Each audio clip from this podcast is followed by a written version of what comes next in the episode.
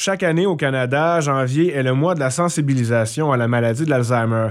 Selon Statistique Canada, environ 750 000 Canadiens vivent présentement avec cette maladie ou avec une autre forme de démence.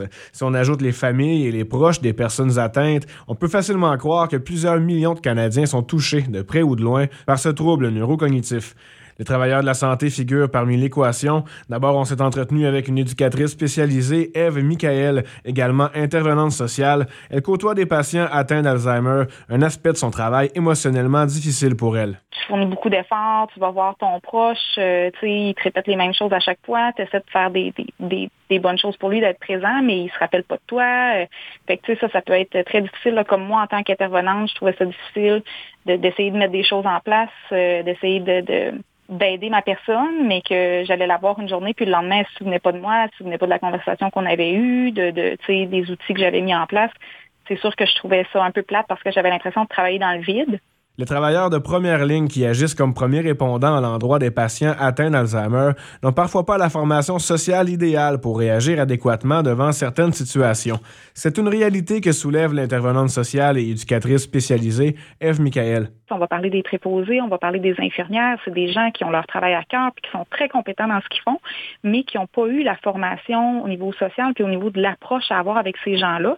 Fait que, par exemple, une infirmière qui va faire son travail d'infirmière sur la couche, mais que euh, la personne va lui parler, puis elle va faire des interventions sociales juste pour bien faire, mais qu'au final, c'est très inadéquat.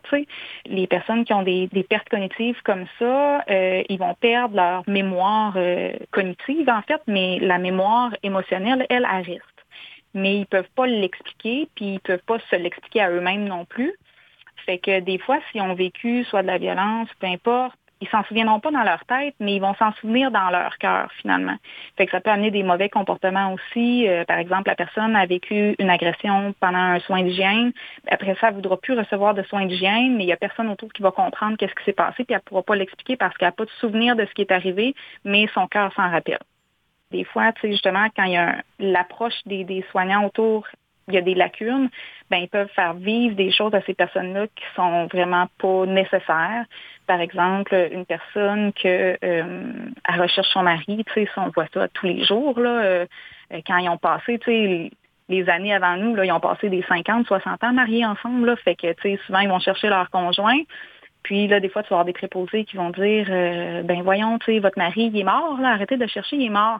Puis là, la personne, ben, elle va vivre un deuil, elle va pleurer, puis dix minutes après, elle va dire Il est où mon mari? Je cherche mon mari. Puis la même préposée va lui dire Voyons, je viens de vous le dire, il est mort, votre mari, arrêtez. Fait que là, la personne revit encore un deuil. Fait que c'est beaucoup de, de trucs émotifs qu'ils vivent à chaque jour. C'est très, très lourd pour eux. C'est fatigant aussi. Puis, euh, tu sais, c'est ça, même s'ils n'ont pas le souvenir, même si la préposée se dit, ben, ça ne rappellera pas de toute façon, tantôt j'ai dit que son mari était mort, ben, c'est pas vrai. Elle s'en rappelle, mais d'une autre façon. Pas simple pour les travailleurs de la santé, une maladie fréquentée au quotidien qui nécessiterait davantage de formation sociale, selon Eve Michael.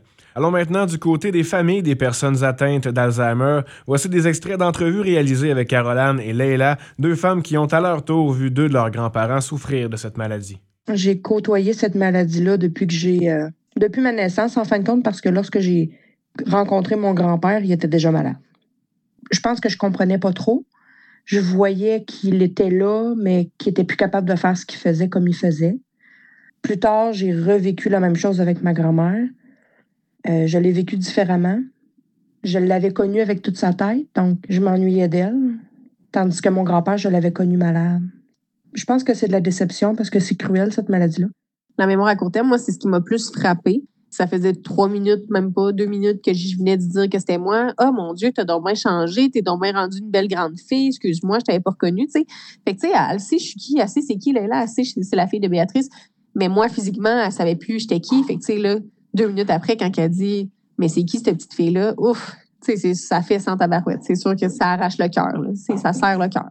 Léla Baudouin, en provenance du Témiscouata qu'on vient tout juste d'entendre, elle étudie en sciences infirmières tout en figurant dans le top 3 mondial de la boxe professionnelle féminine selon le classement BoxRec. Selon elle, de bonnes habitudes de vie contribuent grandement à prévenir les maladies neurocognitives. C'est sûr que c'est stressant de savoir que ça peut nous arriver. Mais euh, les études de, nos jours, ils, pointent aussi vers le fait que d'avoir des bonnes habitudes de vie, de bien s'alimenter, de s'entraîner, ça peut justement diminuer les effets, diminuer les risques d'avoir de l'Alzheimer puis de la démence. Euh, puis la consommation d'alcool aussi, la, diminuer ou l'arrêter totalement. Euh, fait que, tu sais, moi, personnellement, qui est super en forme, mais ben, je me dis, crime, si je peux me tenir loin de ça en ayant des bonnes habitudes de vie, ben c'est sûr que c'est important. La Société d'Alzheimer du Nouveau-Brunswick est en mesure, par divers programmes, de soutenir les familles au travers l'évolution de la maladie. Le coordonnateur des communautés proches alliées Alzheimer, M. Benjamin McLaughlin, lance un message aux néo-brunswickois touchés par un trouble neurocognitif.